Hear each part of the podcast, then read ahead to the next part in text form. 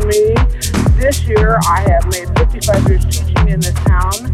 And for the students on this show tonight, go to the First United Methodist Church. That includes me. I was First United Methodist Church. Reverend Jones, Bill Jones, opened our show last time, and he's not here tonight. So John Baker's here, Bob Spencer, Michelle Casey, and I all go to First United Methodist Church.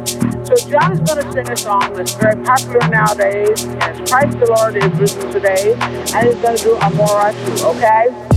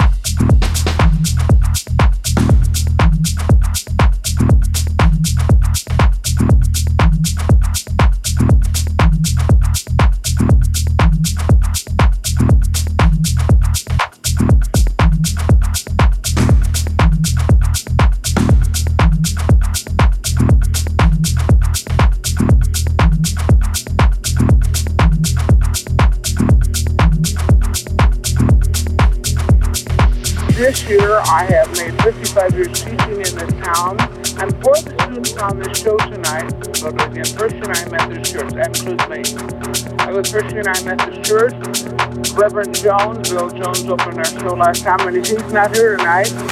So John Baker's here, Bob Spencer, Michelle Casey, and I all go to Christian United Methodist Church. So John is going to sing a song that's very popular nowadays, and it's Christ the Lord is risen today, and he's going to do Amora too, okay?